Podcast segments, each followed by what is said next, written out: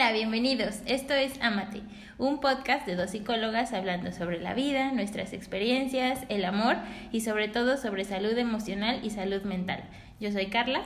Y yo soy Laura. Este es el capítulo número 4 y hoy hablaremos de ser mujer. ¡Qué emoción! en la actualidad, hablar de ser mujer y hablar de salud mental y emocional al mismo tiempo no es tan descabellado parecieran ser temas que son indivisibles. El ser mujer hoy en día parece ser sinónimo de peligro. ¿Qué opinas de esto? Me siento entrevistada. ya sé. Estaba viendo hoy un video sobre las cifras que van, van 260 feminicidios en lo que va del año en México.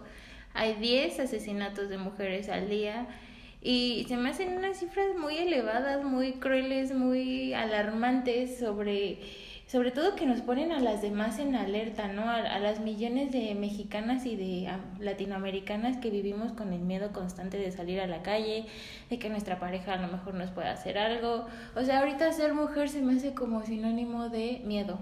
Exacto, y algo que mencionas es esta alarma ante unas cifras elevadas, pero que solamente son aquellas que han sido reportadas, ¿no? De repente creemos que pues nada más pasa lo que se reporta, pero en realidad pareciera ser que vivimos pues muy engañados, muy engañadas con la información que nos van brindando. Hablábamos hace un momento de que ser mujer y hablar de salud mental y emocional pues no son temas que estén divididos, pero para ello creo que es importante justamente hablar primero de salud mental para entender por qué pareciera que estamos careciendo de ella en la actualidad. Y para ello pues vamos a dar una pequeña definición. Salud mental en términos generales es el estado de equilibrio entre una persona y su entorno sociocultural que garantiza su participación laboral, intelectual y de relaciones para alcanzar un bienestar y calidad de vida. Cuando leía esta definición pensaba si realmente como mujeres logramos tener este equilibrio. Yo creo que no. Y yo también creo que no. De repente el empezar a hacer como una retrospectiva de toda tu vida, de darte cuenta cómo en diferentes momentos has sido violentada, porque tendemos también a normalizar mucho la violencia que recibimos. O que, o que nos damos nosotras mismas. Exacto, con estos micromachismos que vamos adquiriendo por todo este sistema de creencias que nuestra familia o nuestro entorno se ha encargado de, pues de colgarnos y también nosotros en este sentido de no tener, de ser niños o niñas y no tener esta parte crítica, pues de irlas aceptando tal cual. Y llega un momento en el que la misma sociedad te dice, oye, no, no, ¿por, por ahí. ¿por qué lo estás permitiendo? ¿Por qué dejas que las cosas fluyan de esa manera y no pones límites?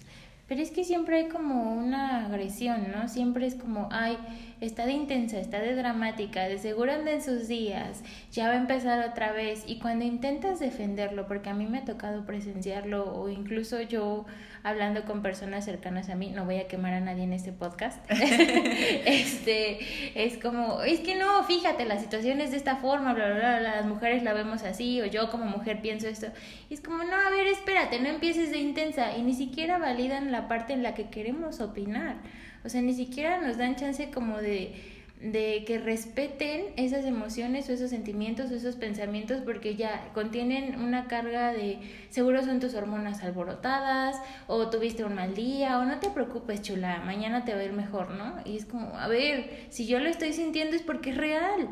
Exacto, y algo que de repente duele también mucho porque en realidad duele es el hecho de que entre mujeres de repente eh, con, con todo esto que está sucediendo es como ay, se lo buscó. Sí. Y es como, wow, ¿qué pasaría si fueras tú? O si fuera alguien cercano, si fuera alguien de tu familia, ¿pensarías lo mismo? No dudes que haya personas que sí lo piensen, ¿eh? Bueno, sí es cierto. O sea, a lo mejor estamos viendo el mundo muy inocentemente y creyendo que todos somos buena onda, pero hay gente que es basura. y que finalmente eh, empieza a tener actos premeditados. Eh, pensemos un poquito como en las noticias que vemos todos los días. Por ejemplo, yo cuando me levanto, lo primero que hacemos en casa es como prender la televisión y escuchar las noticias en lo que te estás arreglando o te estás preparando para ir a trabajar. Y hay un noticiero, que se llama Imagen, no sé si lo has visto. Bueno, últimamente han sacado como reportajes que tienen que ver con las pérdidas, con hacer visibles estos feminicidios.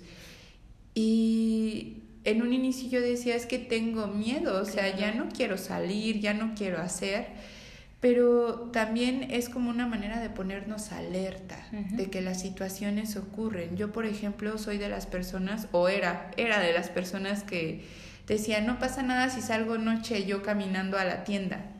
Y recuerdo que mucho mi pareja me decía, es que estás tonta o qué. Y yo, wow, espérate, eso es violencia, ¿no?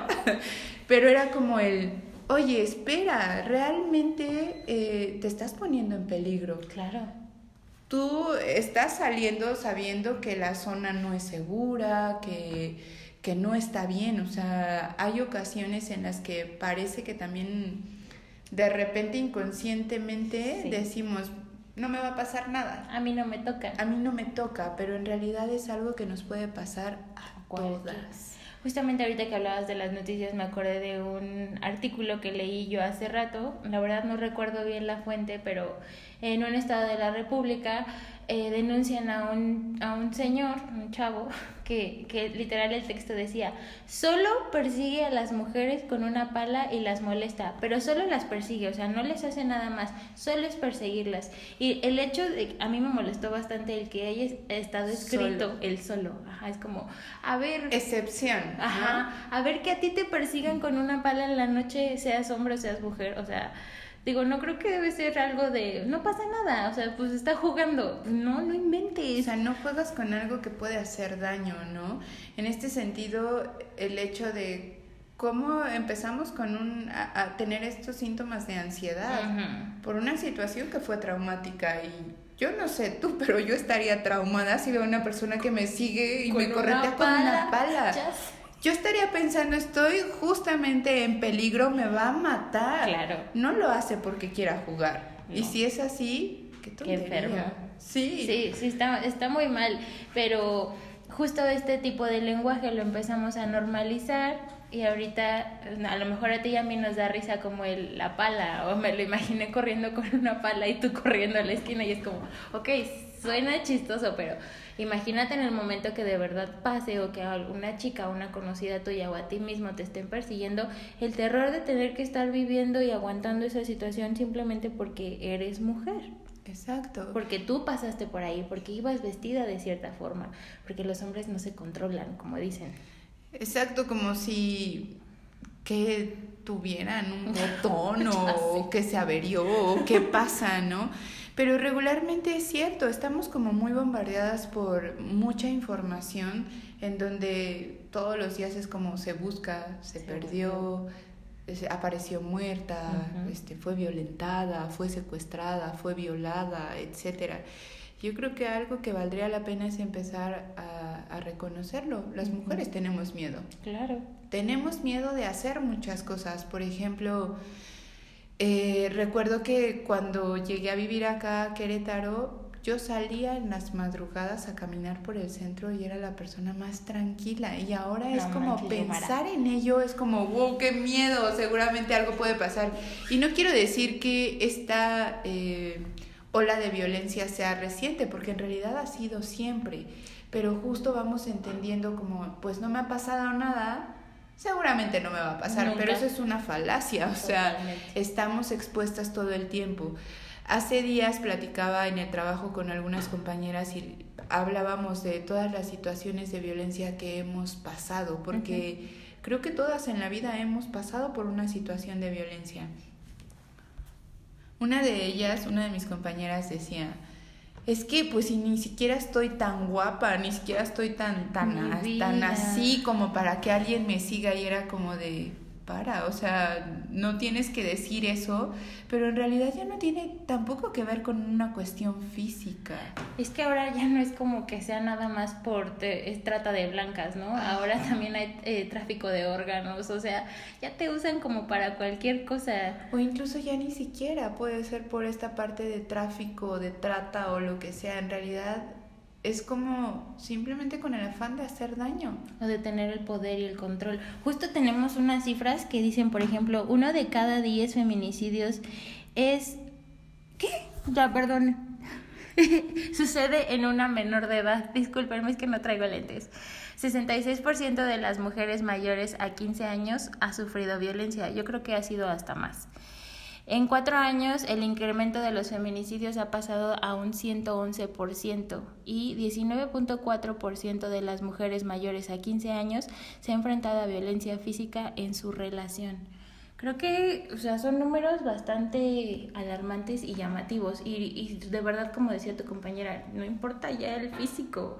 O sea, simplemente por el hecho de a lo mejor de demostrar quién manda, de posesión, de celos, de cualquier circunstancia, ya, eres merecedora de violencia.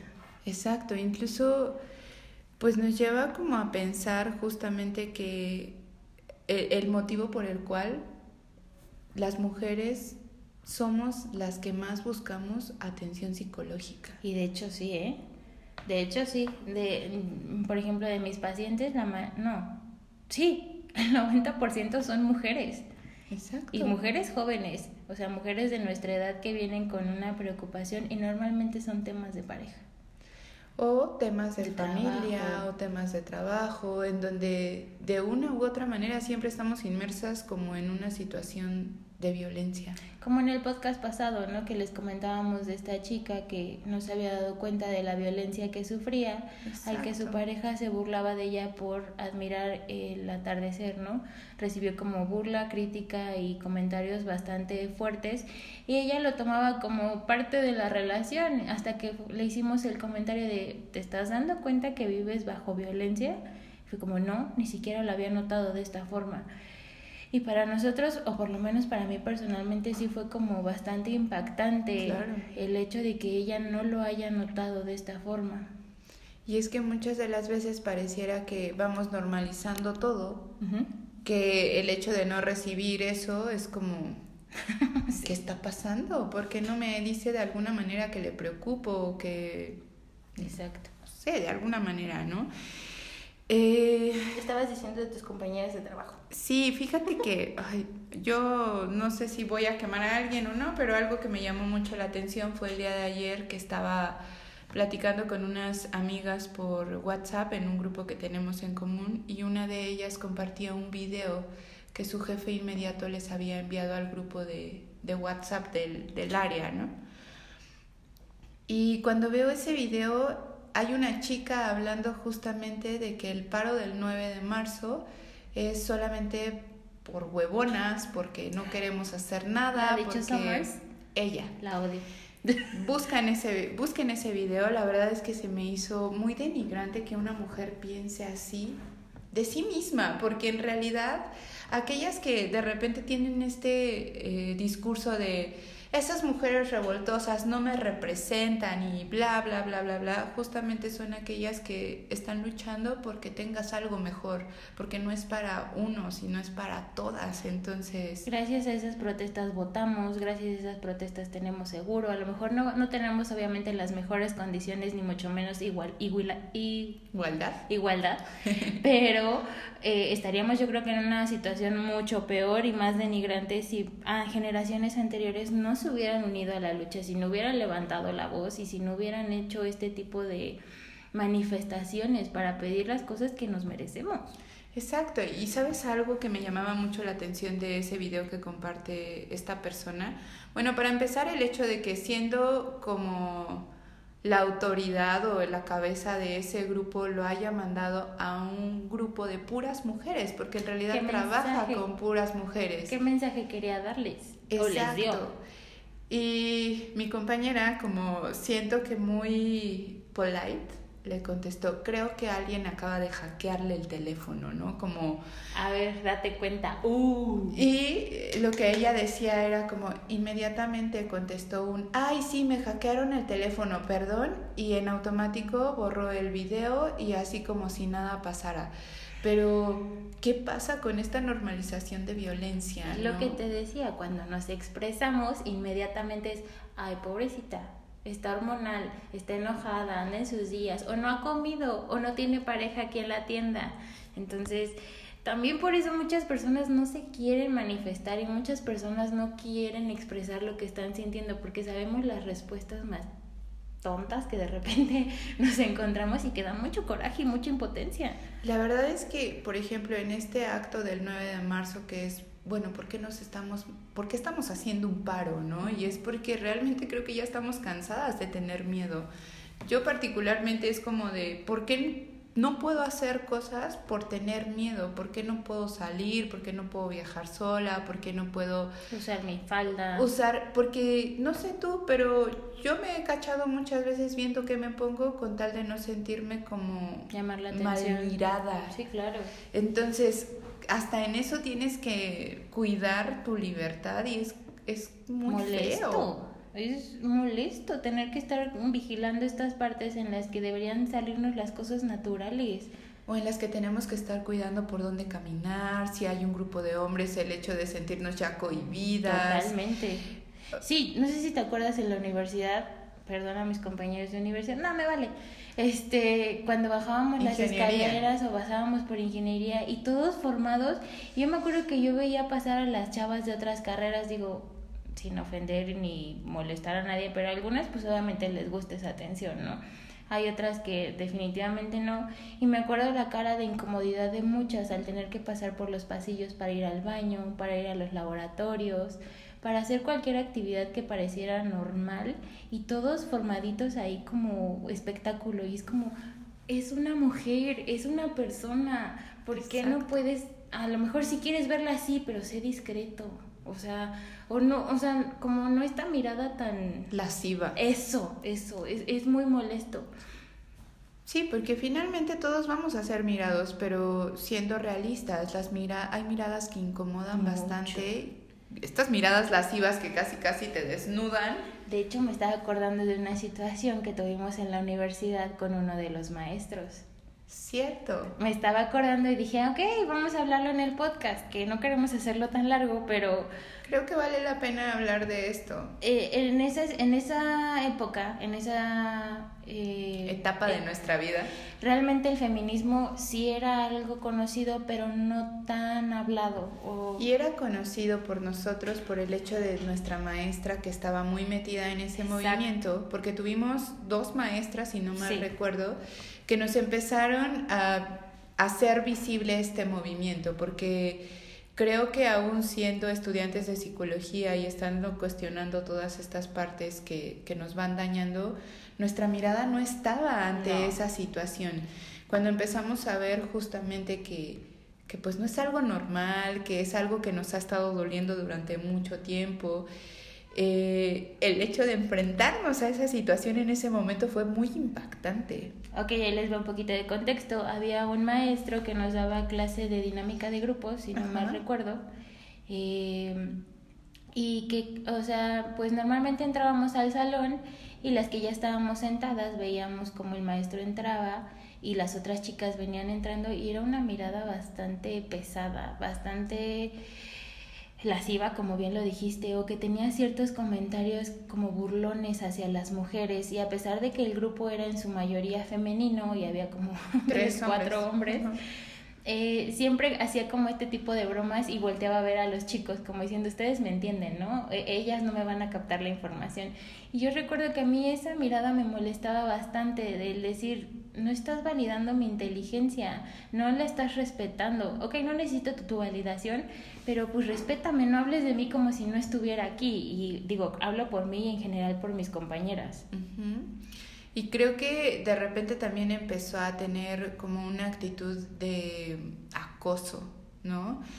En donde muchas como se, se vieron como violentadas en ese momento, pero volvemos a lo mismo, era, era en silencio, como el ¿Qué va a pasar si lo digo? Ya hasta después ah, uh, nos enteramos como de situaciones ya como de un acercamiento más hacia ciertas compañeras, ¿no? Como, no me acuerdo bien si hubo como mensajes o ciertos mensajes, como ya... muy sugerentes. Muy, muy ya que dijimos, güey, esto ya es violencia. ¿No? Exactamente. El punto es que me acuerdo que todas decidimos hablar y precisamente hablamos con, las con estas maestras, explicamos la situación porque era algo que ya nos molestaba a todas o nos ponía incómodas, a lo mejor en, en diferentes grados, más a las chicas que obviamente con las que tuvo este acercamiento. Pero... Y porque era grosero también. Exacto. Por ejemplo, yo les puedo hablar de que soy una persona muy retadora de la autoridad y siempre, siempre. era como como, ¿Y por qué es eso? Explícamelo. Y había ocasiones en que no sabía darme una respuesta, pero me contestaba groseramente. Y era como, ¿qué te pasa? Eres mi profesor. O sea, no tienes por qué hablarme así, pero sí es cierto, había como mucha sumisión. Cuando se habla con la maestra y se empieza a visualizar toda esta situación, fue como muy triste el ver que nos estaba pasando esto. Que nos estaba pasando y que Sí, se va el maestro, pero también se va la maestra. Sí. Que fue como en este sentido de de se tiene que ir todo el problema. Ajá. Eh, digo, les contamos otra vez, eh, llegamos a, a, manifestar este malestar con, con el maestro y con las autoridades de nuestra carrera, con nuestra coordinadora y sí fue así como, la respuesta del maestro fue como enojo, molestia, inmediatamente ponerse a la defensiva. Y creo que en ese entonces no era coordinadora, Carla, era coordinador. Ah, sí, es cierto. Y el coordinador ahí también tenía de repente unas actitudes medio... muy cuestionables. Exacto. Pero recibimos el apoyo. Yo creo que el tener a esa maestra con nosotros nos, nos empoderó demasiado a todo el grupo. Me dio mucho gusto que los niños, bueno, los chicos de, del salón nos apoyaran. Y la verdad es que entre un conjunto de hacer quejas, peticiones, hablarlo y todo, logramos que el maestro se fuera. Y yo creo que es parte de, y ese mensaje creo que lo estamos entendiendo. Si nos unimos, podemos hacer que las cosas cambien podemos dejar de sentir esas miradas lascivas, podemos dejar de sentir que somos violentadas o violentados todo el tiempo, porque de repente no solamente nosotras lo sufrimos, claro. hay niños, también, hay adolescentes. Y es que creo que ya hemos hecho de todo, ¿no? O sea, si hacemos protestas silenciosas no funcionan, si las chicas que hacen las manifestaciones pintan los monumentos tampoco funciona. Eh, se han creado instituciones, grupos, se han hecho bailes, canciones, se han hecho mil cosas y lo único que hemos recibido son críticas y un aumento en la violencia y en los feminicidios. O sea, no ha servido de nada lo que hemos hecho. Y, y esas críticas son burlas más bien, porque de verdad... A mí particularmente de repente me molesta mucho que sea otra mujer quien inicie, que es como, Amiga, date cuenta, eres tú violentándote a ti misma, ¿por qué lo permites? A mí me gustaría saber qué pasaría si fuera la situación, qué pasaría si la situación fuera al revés, si los hombres fueran los que estuvieran viviendo esto ¿Qué apoyo recibirían de nosotras las mujeres? ¿Cómo estaría el país? Que, o sea, creo que las mujeres a veces tenemos un poquito, no, no generalizo ni hablo de todos los hombres, pero somos como un poquito más empáticas o comprensivas en cuanto a sentimientos. Yo personalmente quiero pensar que si a los hombres les estuviera pasando esto, yo lucharía y yo me manifestaría por mi hermano, por mi abuelo, por mi tío, por mi primo, por cualquier hombre. Lo haría porque no nada más afecta a mi familia, afecta a mi país no sé si es mi postura muy personal, ¿no? Pero creo que es algo compartido, ¿no? En el que, ay, pues es una lucha de todos, no nada más como de unos cuantos. Algo que me llamó mucho la atención, anteriormente yo pensaba que eso solo sucedía en México, pero me llamó mucho la atención que en un viaje que hicimos en noviembre, estando en París, te das cuenta de que hay muchas desaparecidas muchas desaparecidas, así como vemos aquí en México carteles pegados de se busca, allá había y era como, oh, yo pensé que esto siendo primer mundo no ocurre y hay muchas pintas de regrésalas, de feminicidios, y es como tan alarmante ver que es mundial, o sea, no es, no es nada más eh, de nuestro país o de nuestro entorno, ocurre en todos lados y qué feo que, que realmente las mujeres tengamos tan poco valor para la sociedad. Entonces, este podcast es con la intención de invitarnos a reflexionar sobre qué estamos haciendo por nuestra comunidad, por nuestro entorno, por apoyarnos como mujeres y yo personalmente mi postura es, se vale luchar por todos como les decía hace rato, si la situación estuviera los hombres, yo lucharía por los hombres, yo lucho por las mujeres, lucho por los animales, o sea, creo que todos al final del día somos seres vivos que merecen respeto, que merecen amor, compasión. Si en este momento la situación se está presentando hacia las mujeres, entonces me, me enfoco en las mujeres, pero es ser buenos humanos, no nos cuesta nada ser buenas personas. Y pues entenderlo de esta manera, no es como un día de asueto. No, jamás. No es un día de asueto, es un día en el que realmente dices, ya basta, ya estoy cansada. Me llamaba mucho la atención que el día que, que empezaron a sumarse como todas estas instituciones, como te apoyamos, en mi institución laboral fue como, avisa si vas a venir o no y pide un día económico. ¿Qué? Y es como... No, la verdad es que poca madre. Sí. Qué poca madre porque descuéntame lo que me tengas que descontar, pero no voy a venir, es un paro. Y era como el hecho de ver que de repente las cabezas, quienes están al frente te dicen, pues yo sí voy a venir. Siendo mujer, estando al frente que te valga realmente y que casi casi presiones a tu equipo para decirle, yo sí voy a venir, no sé tú. Es como... Es presión, es violencia.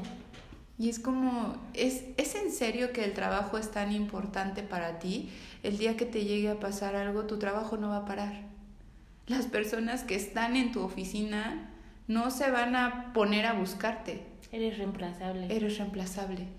Y eso es lo más triste, que hemos estado viendo que las mujeres somos reemplazables todo el tiempo. Que pues ya se perdió, o ya la violaron, o ya se murió, o ya pasó. Yo particularmente puedo decirlo, tengo mucho miedo y quisiera que esto acabara. Claro.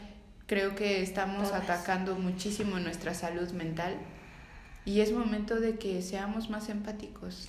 Pues sí, o sea, tan solo tú y yo viviéndolo aquí en la oficina, que salimos a veces tarde, fue como, hay que ir a buscar el gas pimienta, mete, tenemos una pala aquí en las escaleras y una vez en, en una situación que nos sentíamos en peligro con uno de los pacientes que fue un poco inestable, y fue como, no me dejes sola, y mete la pala, ¿no? O sea, no es normal que tengamos que buscar estas herramientas, no es normal que tengamos que aprender a defendernos de cualquier persona en la calle. O el hecho de que cuando salgamos siempre nos digamos, avísame cuando, llegues. Es algo que tú y yo hacemos siempre. Y es como, ¿es en serio? ¿Por qué no podemos tener la certeza de que vas a llegar bien a casa? Y sí lo hacemos, de verdad sí, sí nos avisamos cuando llegamos. A lo mejor ahorita ya es como más normal o un hábito o una tradición de, pues me preocupas, eres mi amiga, eres mi compañera y quiero saber que estás bien, ¿no? Pero porque sabemos que no estamos como tan expuestas, que sí lo estamos, pero no, a lo mejor no lo dimensionamos tanto y lo decimos más como pues avísame, ¿no? Pero incluso el hecho de de repente salir con otra persona es como mándame tu ubicación y si algo te pasa yo voy en chinga por ti. Pero no sabes, o sea, no tienes la idea de el día que le pase algo qué voy a hacer. Exacto. No lo dimensionas de esa forma. Es como lo que decías, es un hábito. Avísame que llegaste bien, pero ¿qué pasaría si un día no me avisas? no, cállate. No, no, no, pero sí, es precisamente esto por lo que estamos haciendo el paro, la marcha. Yo la verdad es que admiro mucho a las mujeres que, que se unen o que están abriéndose, porque muchas es como, ay, no, yo ya sé que nada más van a ser destrozos en la ciudad y ni siquiera me abro como la oportunidad de escuchar y ver por qué estamos peleando, ¿no? Sino ábrete, ok, si no quieres participar, no participes, pero ábrete a escuchar ideas nuevas, a respetar y a ser empática. Y a cuestionar lo que estás pasando, porque yo no creo que alguna mujer en el mundo no haya sufrido algún tipo de violencia. Yo creo que este es otro tema para, para trabajar otro podcast. La violencia definitivamente... Eh, hablar de qué tipos de violencia hay porque no los tenemos como normalizados, ni conocidos, ni sabidos y deberían de darse cuenta de toda la violencia que vivimos toda la vida, hombres y mujeres. Y pues bueno, realmente esto más allá de tomar ciertos temas es como invitar a la reflexión. Exacto. Este podcast trae ese tinte, invitar a la reflexión. Eh, la verdad es que hablar de este tema nos da para mucho y ya vamos casi en 30 minutos. Pero es necesario. Hay que, hay que hacer ese paro por nosotras, por decir basta y que los hombres se vayan sumando. Somos seres humanos. Tenemos que luchar por todos. Claro. También esa parte, ¿no? No, no los quieran cerrar o limitar. O sea, al contrario, creo que si nos ayudamos y nos apoyamos entre todos, más crecemos. Y pues bueno, esperemos recibir sus comentarios. No somos especialistas en el tema, pero hablamos desde nuestra postura de cómo nos sentimos siendo mujeres, cómo queremos ser tratadas y cómo esperamos que esto cambie. Acuérdense que nos pueden encontrar en Facebook, en Instagram y ahora en TikTok. Como psi.epadi. Pues nos, nos encantaría poder recibir sus comentarios sobre qué temáticas les gustaría que abordáramos. Y pues es un gusto que nos escuchen. Que tengan bonito fin de semana y que les vaya súper bien. Bye. Bye.